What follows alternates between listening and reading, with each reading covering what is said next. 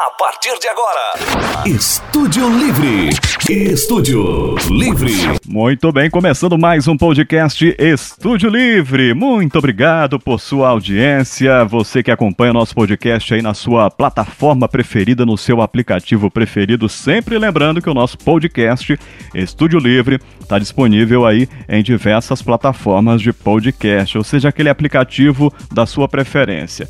Por exemplo, se você utiliza aí o, o Spotify para ouvir música, você pode ouvir também através do seu Spotify. É só fazer aquela busca rapidinho lá no campo de busca pelo Estúdio Livre, você vai encontrar, vai ter toda a sequência dos episódios que já foram publicados. Você pode ouvir na sequência, escolher aquele que você preferir, ou se você tem um Deezer, a mesma coisa. Se você utiliza o, o Google Podcast, ele não vem instalado no seu celular Android, você pode baixar e você pode se inscrever e receber as notificações da mesma forma que acontece com o Spotify, com o Deezer ou com outro aplicativo. Eu estou citando os principais porque fica mais fácil para as pessoas que utilizam é, com mais é, frequência esses aplicativos. Mas se você tem, por exemplo, um iPhone, o iPhone já vem com o Podcasts instalado, a mesma coisa. Você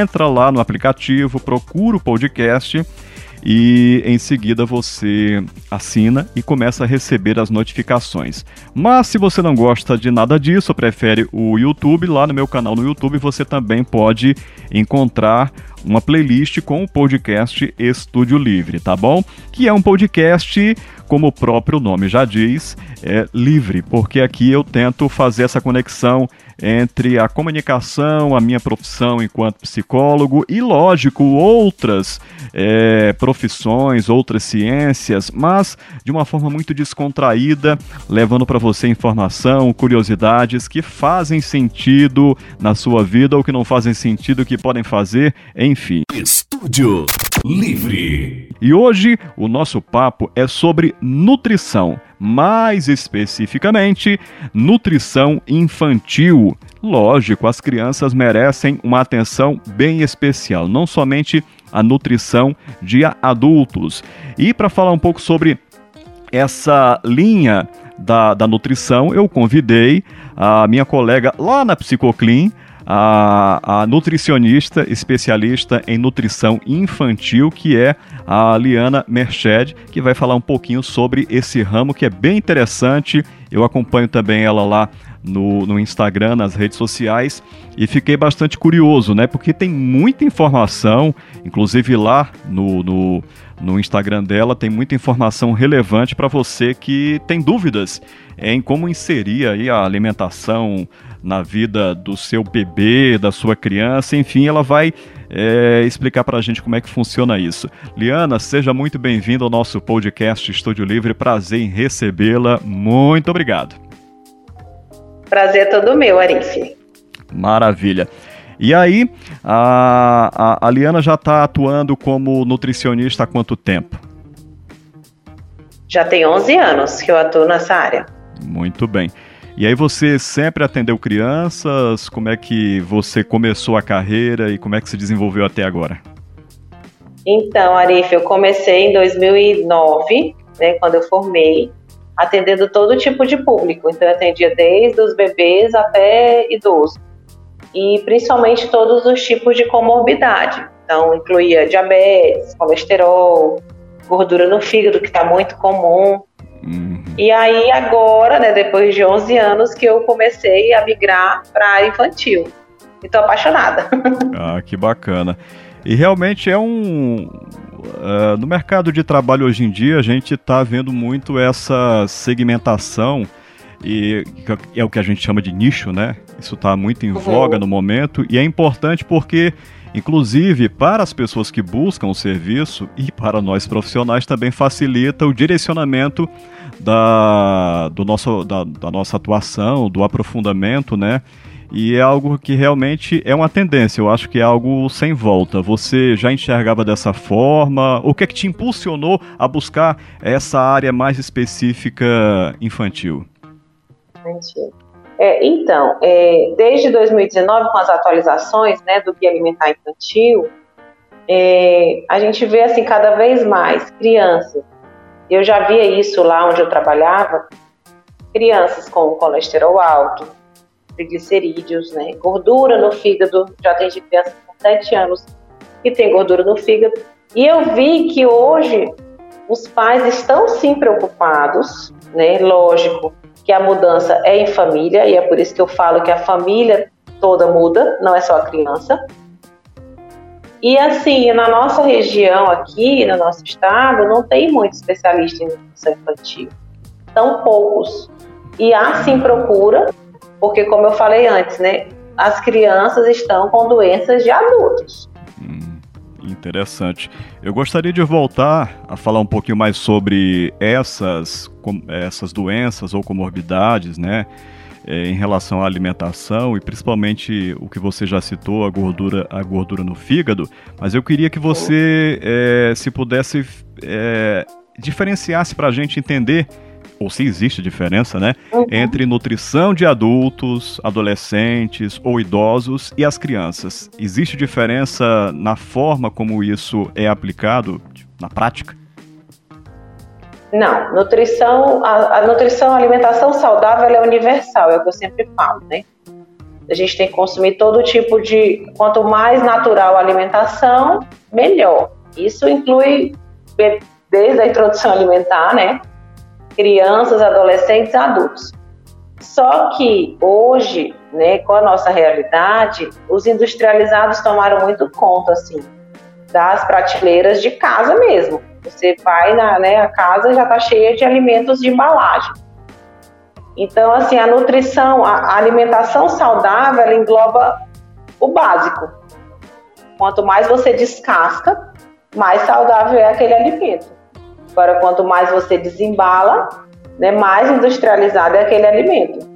É no geral. O que muda é quantidade, lógico, né? Mas eu costumo sempre dizer que criança não faz dieta, porque é, é, importante desde cedo a gente não colocar isso na cabeça da criança, que ela tem que fazer dieta, ou que ela tem que comer pouca coisa de tal. A gente tem que sempre mostrar todos os grupos alimentares e tomar consciência a questão de quantidade, mas não específico para a criança, já para ela não desenvolver outros problemas emocionais no futuro.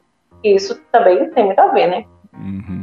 Interessante isso daí que também a gente acaba conectando exatamente com a outra área que é a psicologia, que eu acredito que, que há também um compartilhamento né, de saberes entre essas duas, duas áreas do conhecimento. Né? A, a criança, em, em alguma situação, bom, com a sua experiência é, é, é, necessário também ter um acompanhamento psicológico quando há um desregramento, por assim dizer, da, da, da, forma como essa criança se alimenta?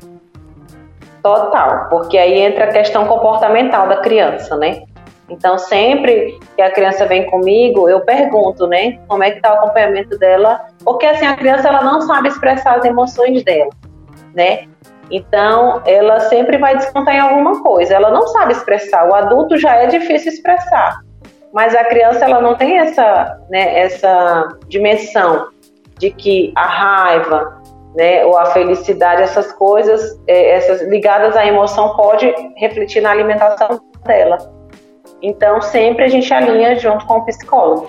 Então a gente pode a gente pode observar ou pode afirmar que é, essa disfunção ela vai ter uma, uma origem primordialmente lá atrás, na infância. Pode sim, pode sim, com certeza. Principalmente a questão do hábito da família. Muito a ver. Uhum. Estúdio Livre. É, voltando à questão do adoecimento pela alimentação, gordura no fígado. Para quem não entende uhum. o que significa isso para a saúde, né, de um adulto, uhum. começando pelo adulto é, e reduzindo para a criança. Quais são as consequências desse, a gente pode chamar de adoecimento, gordura no fígado? Isso, isso pode sim. É, todos nós temos gordura no fígado, né? Só que o excesso de carboidrato, o que, que são os carboidratos? As massas, pão, macarrão, arroz, bolacha, biscoito, cuscuz, tapioca, tudo é carboidrato. E hoje o brasileiro, ele tem essa tendência do, de comer mais carboidrato. Ah, mas é proibido? Não. O problema é a quantidade. Então hoje existe três graus de, de gordura no fígado, né? Gordura grau 1, grau 2 grau 3. E em seguida é a cirrose, que é o último estágio, que é já a cirrose. Então, hoje, um adulto com gordura no fígado, ele precisa diminuir essa questão das massas. A mesma coisa a criança. Então, a criança que só come é, biscoito, é, pacotinho, aquele salgadinho de pacote, come muito pão. Tem criança que come de manhã, de tarde, de noite pão. Todas essas massas em excesso vai aumentar essa gordura no fígado. E aí, quando faz uma ultrassom, detecta. Né? E aí a criança fica com mal-estar, mesmo os sintomas do adulto, a criança vai ficar. Na criança, esses sintomas, por exemplo, seriam mais acentuados ou realmente seriam muito equivalentes? Como é que a gente teria alguma diferença é. observável? É, às vezes a criança fica enjoada, né? Às vezes com dor nesse local do fígado. Mas assim, lembrando que como é criança, criança tem que estar sempre disposta, né? Saudável. Quando você vê que uma criança está reclamando, é bom investigar. Uhum. E mesmo que um adulto, uma criança é, fisicamente, aparentemente, seja magrinho, ou seja, você olha para ela, tá é, teoricamente com peso controlado. É, mas mesmo assim, ela tem uma alimentação não muito regular. Ela pode também desenvolver essa gordura no fígado? Pode, pode sim, por causa do excesso de massa né? Assim como colesterol, excesso de gorduras, assim como triglicerídeos também excesso de massa. E aí, quando a pessoa não faz nenhum exercício, né, principalmente as crianças que estão um pouco sedentárias em casa, é, ocorre isso. O aumento não consegue queimar né, essa energia, que o carboidrato ele fornece energia para a gente, para o nosso corpo. E aí vai ter essa causa da gordura no fígado, quanto a triglicerídeos também alto, colesterol, aí sempre é um conjunto, eles sempre andam meio que juntos, né, hum. nos exames. Aquela história, Liana, do metabolismo, no caso acelerado, né, que em tese os homens teriam um metabolismo mais acelerado, portanto muitos homens comem demais e não engordam, né? Já tem outros que comem de menos e já engordam. E, em geral, em tese também, as mulheres, é, por ter um metabolismo menos é, acelerado, vamos usar esse termo assim de leigo, é, sofreriam em consequência com o aumento de peso. Isso é real ou é uma, uma, uma ideia que surgiu assim do nada e que foi propagada? É, na verdade, é porque depende do biotipo da pessoa, né? Mas a mulher, como ela tem a tendência de ter mais gordura natural, né? A mulher que vai é, gerar o filho, vai, né? Aqueles nove meses da gestação, tudo isso nós temos mais gordura, de fato, do que o homem. Mas existe homens também que já tem um biotipo de que não pode realmente nem olhar para a comida que está engordando. Né? Então, assim, vai muito de pessoa para pessoa, estilo de vida, eu acho que por isso que eu gostei tanto dessa área da infância, e você vê como é importante você estar tá incentivando desde cedo. Né? Hoje, um adulto sedentário, com certeza ele foi uma criança sedentária. Né? Hoje, um adulto esportivo, que eu já atendi muito casos assim, de pessoas bem ativas nessa questão do esporte, ela contou a história que ela falou desde cedo, faço, fazia exercício, fazia isso, fazia aquilo, desde exercício. E hoje é um adulto que que é ativo. Então, tudo isso influencia né, na vida adulta. Por isso que hoje a criança é, é importante esse incentivo para a criança, né? Uhum. Outra coisa, fisiologicamente falando, a criança tem uma tendência é, instintiva, vamos usar esse, esse termo, é, de buscar sempre alimentos mais calóricos, como o próprio carboidrato, o doce, ou de fato seria uma, digamos, uma modelação comportamental que pode ser inserida desde a infância? Existe essa né? relação? Né? Hum. É, inclusive ontem até publiquei, né, o hiperpalatáveis, porque essa questão do, da introdução alimentar, né, dos mil dias que a gente fala, então o que, que são os mil dias? É desde a concepção, gestação, até os dois anos de vida da criança, que forma aí mil dias. Eles são fundamental para o resto da vida de uma, de uma pessoa, né? Então, se por exemplo a criança pequena, um ano, a mãe já começa a inserir esses alimentos hiperpalatáveis que a gente fala, muita gordura, muito açúcar, ele vai ter esse paladar voltado para esses alimentos. Então, quando você vai oferecer um alimento saudável, ele vai recusar, e aí começa um pouco a seletividade. Né? E isso determina o resto da vida.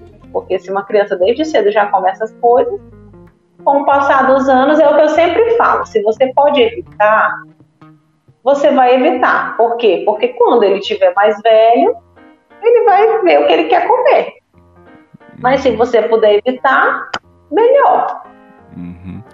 É, voltando um pouco sobre os alimentos industrializados. Por exemplo, nós temos lá, sabemos, todo mundo já conhece, né, sabe a diferença entre um alimento natural, um industrializado, mesmo que a gente saiba também que, por exemplo, um pacote de arroz, né, um quilo de arroz, ele também passou por um processo de industrialização, mas ele é um produto natural. Mas eu... ele é minimamente, é minimamente processado, é só porque ele foi embalado, né? Sim.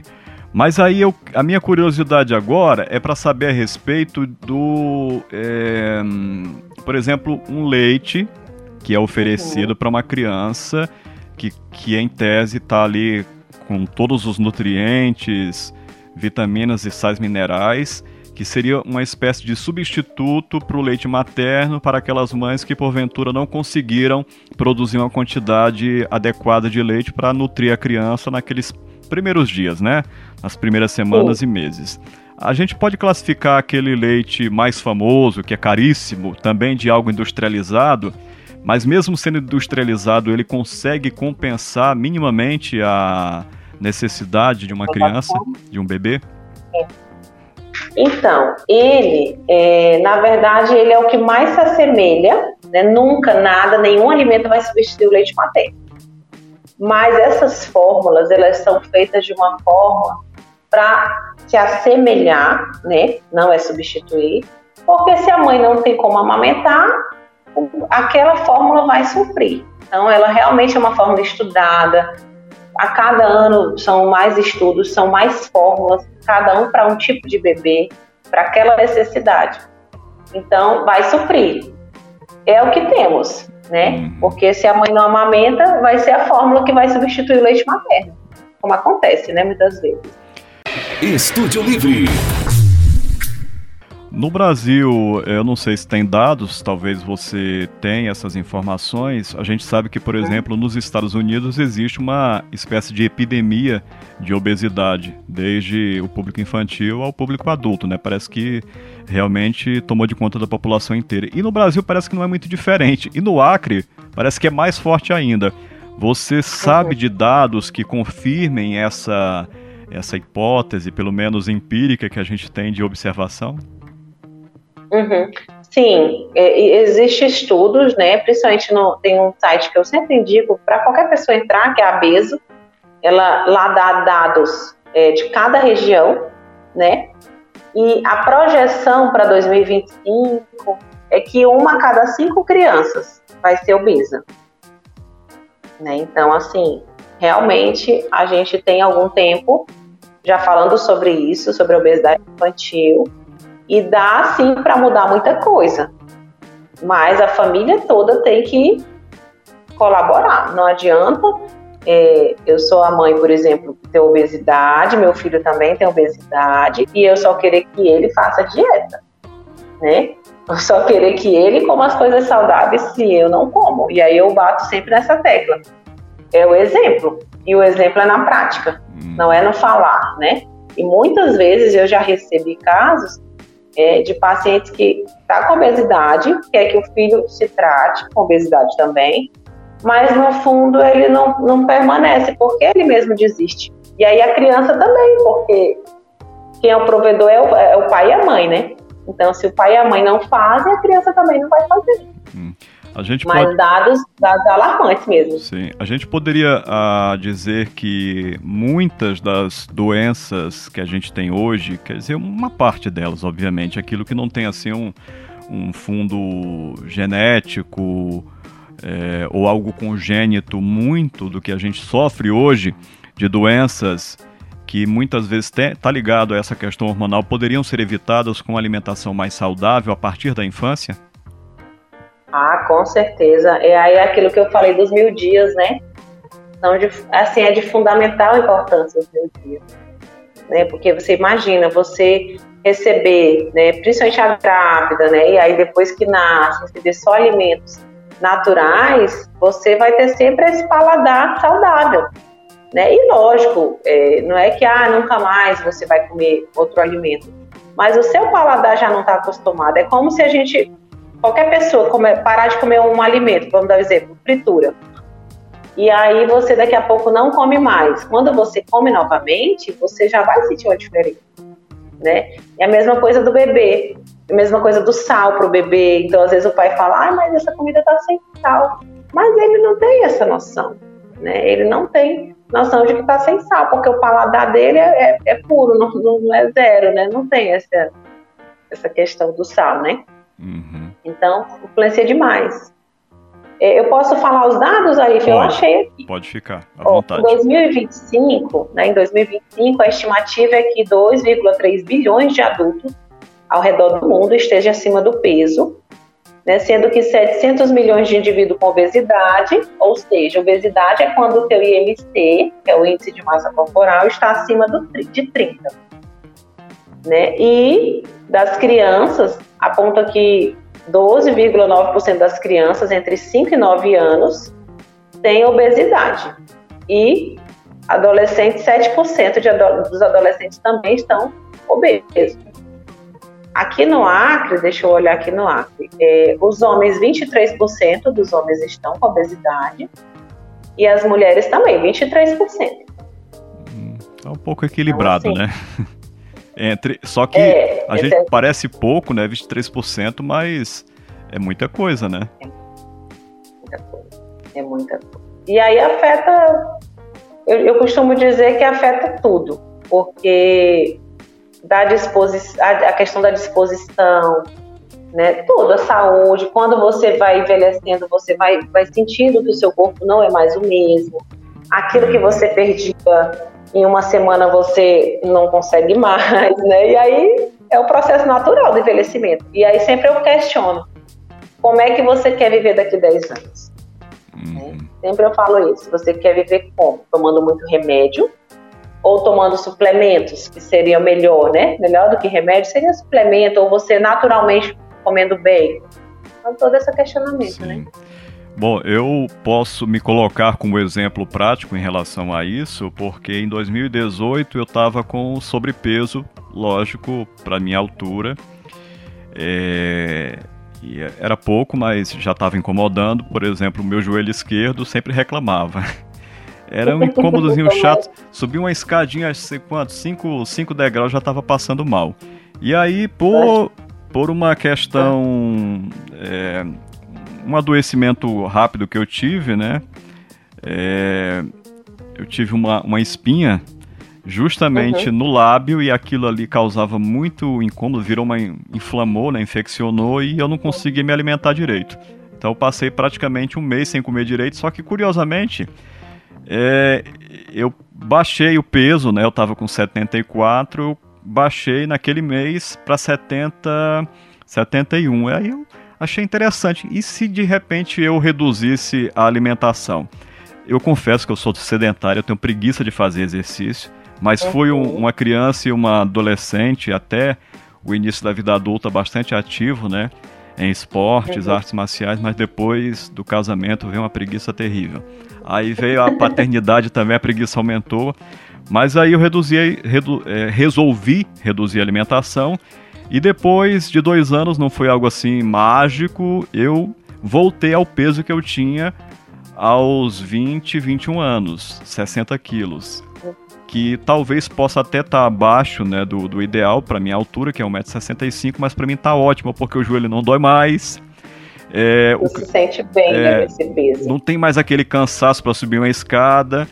E nossa, eu posso dizer que realmente foi uma mudança fantástica, mas eu fiz alguns sacrifícios, embora que depois que eu cheguei no, no patamar que eu queria, eu acabei me permitindo alguns abusos, por assim dizer, embora eu tenha cortado refrigerante, açúcar branco, só uso açúcar mascavo. Alguns alimentos eu não uso açúcar, né, como sucos, café. E realmente hoje é natural. Antes era um pouco sacrificado. É, era um pouco. gerava um pouco de sacrifício, mas agora é natural e. Hábito, né? Agora. É, só que eu gosto de um biscoito recheado. um biscoito wafer de vez em quando, né? Eu não consigo. É, eu, me, é, eu me permito, né, em função de ter controlado. Mas é um, é um exemplo que serviu para mim, tá? Não, não é algo que vai, como você mesmo colocou, não é um padrão que vai servir para todo mundo, né? Estúdio Livre. Mas por falar em questões práticas, eu gostaria eh, de abordar uma questão relacionada às mães de primeira viagem que têm muitas dúvidas, né, na introdução é, da alimentação sólida para os bebês é, ali na, na, naquele início, né? A partir de que momento o bebê começa a poder receber alimentação sólida e que tipo de alimento sólido seria esse que, essa, que esse bebê pode receber, Liana? É, ou a partir de, na verdade, esses seis meses, que é o indicado, né? Antigamente a gente ainda indicava quatro, cinco meses. Mas depois de alguns estudos, mostrou-se que o bebê está pronto mesmo, até os órgãos internos dele, a partir dos seis meses, né? E aí a mãe se pergunta, o que, é que eu vou oferecer para o bebê? Né? Primeiro a gente tem que avaliar os sinais de prontidão, que é o quê? Ele ficar já mais sentadinho, né? A linguinha já não está todo o tempo só para fora, né? Já vai estar tá mais recluso um pouco. É, ele tem interesse pelo alimento, porque o bebê com seis meses ele já tem interesse, né? De pegar o alimento quando o adulto está comendo. Mas o alimento básico começa com uma fruta. Né? Então não tem mistério na introdução alimentar. É uma fruta, começa com uma fruta, depois já começa com uma, uma, um legumezinho no almoço, e hoje a introdução alimentar não é mais papinha, né? Ela é o alimento mesmo natural, amassado grosseiramente, e o bebê, ou ele mesmo inteiro, né? Um pedaço, para o bebê pegar e ter esse contato com o alimento desde pequeno. Então não tem muito segredo, não. Uhum. E ali, a pa... bom, uma coisa curiosa que eu gostaria de comentar é justamente dessa, digamos, dessa evolução também no desenvolvimento humano e das crianças, porque a impressão que se tem, eu acho que o, os estudos na área de desenvolvimento humano, neurociência, esse neurodesenvolvimento, enfim, tudo isso aí que envolve o desenvolvimento infantil, acho que esses estudos, obviamente, os pesquisadores devem estar atualizando, porque eu acho que precisa atualizar, porque a impressão que se tem é que as crianças estão muito mais avançadas do que antes, né? Aquela velha história que a gente ouvia, né? A criança era que nem o gatinho que uh, nascia com o olho fechado, Hoje a criança já nasce com o olho arregalado e já e parece que já está postando nas redes é, sociais. É, ela olha para você, parece que está entendendo o que você está falando. A criança tá. com uma semana está sorrindo. Como é que pode uma é. criança É. Então, parece que as coisas estão um pouco diferentes, né? Na nutrição, é será que também esses estudos é, estão evoluindo ah, ou precisam evoluir também para é, melhorar também, inclusive? Cada dia uma coisa, né? é, cada dia uma coisa, né, assim, nova, né? Mas os estudos não param, né, em relação à nutrição. O que, o que podia, na minha época que eu formei, hoje é um absurdo, né? Então, assim, realmente é incrível quando a gente vai pensar assim, meu Deus, eu prescrevia tal coisa e hoje já não é interessante. As coisas vão evoluindo, mas é o que eu sempre falo, o básico nunca muda, nunca sai de moda é o básico, a alimentação básica mesmo, compondo, é, compondo todos os tipos de dos grupos alimentares. Ah, eu não tenho que deixar de comer carboidrato, eu preciso comer carboidrato, eu preciso comer proteína, que seriam as carnes, né? Ou proteína vegetal, feijão. É o básico, é o arroz, o feijão, um, um, um vegetal sempre verde escuro. um outro colorido. Lógico que nem sempre, hoje até eu recebi uma pergunta como essa, tem que dar os cinco grupos todo dia para a criança? Nem a gente come às vezes os cinco grupos, né? Mas é fazer um rodízio mesmo. Né? Hoje eu como macarrão, amanhã eu como a batata, depois de amanhã a mandioca. E aí eu vou variando, né? Pra gente ter esse leque, né? Uhum. Até nós mesmos adultos, né? Sim. É, outra coisa, é, a gente sabe que existe também uma tendência atual que é o veganismo, vegetarianismo, enfim. É, como é que isso funcionaria para uma família, né, que está tendo um, um bebê, né, acabou de, de receber um bebê, é, mas que tem esse hábito de ter uma alimentação mais vegana, que não tem é, a introdução de proteína animal, é, eu acho que não tem. Como é que isso é, funcionaria para uma criança? Ou seja, especificamente a criança, o bebê, quando ele puder comer, ele precisa, por exemplo, da proteína animal ou haveria uma outra proteína que ele poderia é, consumir em substituição à proteína animal? Ou seja, o frango, peixe, carne de, de boi. Isso. É, existe hoje já o, a introdução alimentar do bebê vegetariano, né? Então, assim, pode, vai substituir, vai, lógico que vai colocar, pode colocar proteína vegetal, mas existe pais que não querem mesmo que ele, que ele consuma. É a opção mesmo da família, né? Então a gente permanece com os carboidratos, né? É, todo tipo, legumes e verduras também, as leguminosas entram, né? Mas na hora do, da carne vermelha a gente não, não, não coloca, tira. Uhum. Poderia a criança, de repente, eu estou falando por uma. É, colocando aqui uma posição de leigo, né? Mas por algo que eu ouvi é, falar no passado, de uma informação médica que, que dizia que a criança, nessa primeira infância, necessita, exclusi é, necessita, não exclusivamente, mas que necessita da proteína animal em função de alguns é, componentes contidos nela que são importantes para o desenvolvimento. Hoje em dia, será que essa, essa, essa concepção ela permanece ou dá realmente para substituir? Não, dá, dá para substituir, mas é aquilo que eu te falei. O pediatra ele tem que avaliar, né, esse bebê, por exemplo, começar com introdução alimentar. Ele tem que avaliar, a família vai conversar, porque realmente não, a, a maioria já suplementa com ferro, né, alguns bebês.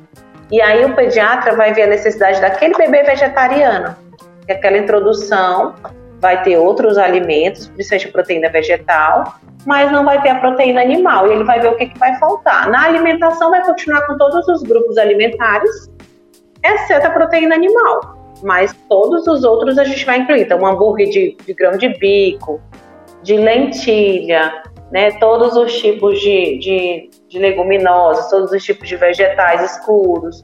Tudo isso vai permanecer. Uhum.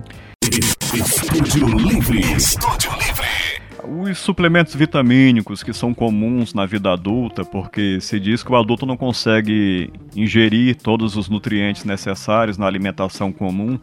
É, para a criança seria útil ou seria prejudicial, ou a própria alimentação equilibrada já forneceria esses nutrientes necessários? É, hoje, assim, existe suplementação para criança, né?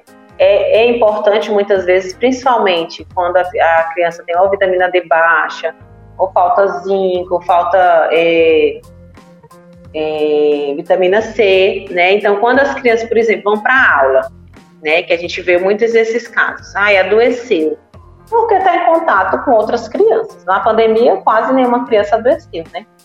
Aí sim, dependendo da necessidade, a gente pode se suplementar mas a gente sempre fala que é, a, alimentação ela é a base.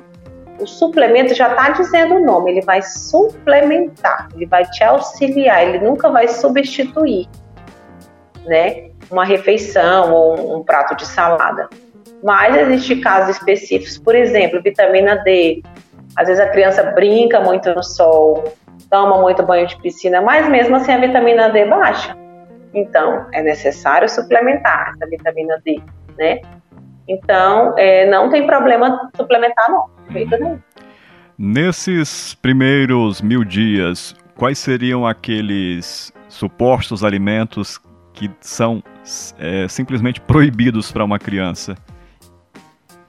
Engraçado, Arif, que hoje as, as pesquisas mostram que os alimentos que antigamente, eu não sei se é da época do teu filho, mas na época da minha filha era, era proibido, né, nos primeiros tempos.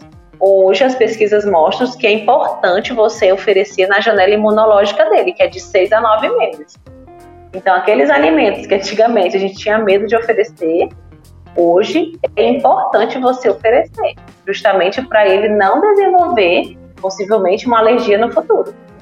Hum. Então, tudo é liberado, não tem nada proibido. Muito bem. Mas sempre com aqueles cuidados, né? Principalmente com aqueles alimentos é, hiper Potencialmente alergênicos. Ah, sim, é isso aí não. Isso aí não, não. Isso, tanto é que o açúcar é só a partir de dois anos, né? O sal pode ser seis meses, mas eu sempre oriento a mãe que se você consegue tirar uma parte e depois salgar o restante para a família, pode segurar até um ano. Mas depois, até dois anos, que é nada desses alimentos hiperpalatáveis que a gente fala. Uhum. Muito bem. Bacana, papo muito bacana. Eu acho que futuramente a gente pode voltar a ampliar aqui essas conversas ou é, bater um papo sobre, sobre, algo mais específico relacionado Isso. à nutrição infantil. Mas uhum. hoje foi uhum. aquele apanhado geral, né, para a gente entender mais ou menos como é que funciona. Uhum. E agradeço, Liana Merched, pela sua presença aqui no nosso podcast Estúdio Livre. E, lógico, gostaria que você é, falasse para os nossos ouvintes como que podem fazer para entrar em contato contigo, para conversar contigo e de repente é, marcar, fazer até um agendamento para iniciar um processo de cuidado com o seu filho, sua filha. Hum.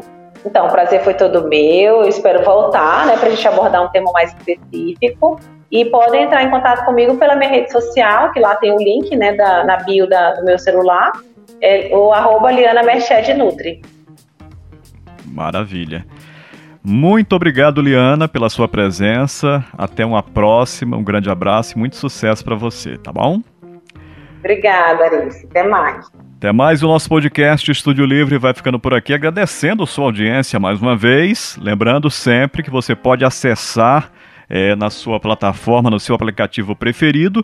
E principalmente você também pode mandar sua sugestão por lá ou através também do meu Instagram. Você pode mandar lá a tua sugestão, fazer o teu comentário, arroba Arif Calacina e sugestão de tema, tá bom? Você pode sugerir um tema para a gente conversar aqui, inclusive sobre o tema geral nutrição infantil, algo mais específico você também pode sugerir e a gente pode marcar um próximo podcast com a Liana, tá bom? grande abraço, muito obrigado e até a próxima. Estúdio Livre. Estúdio Livre.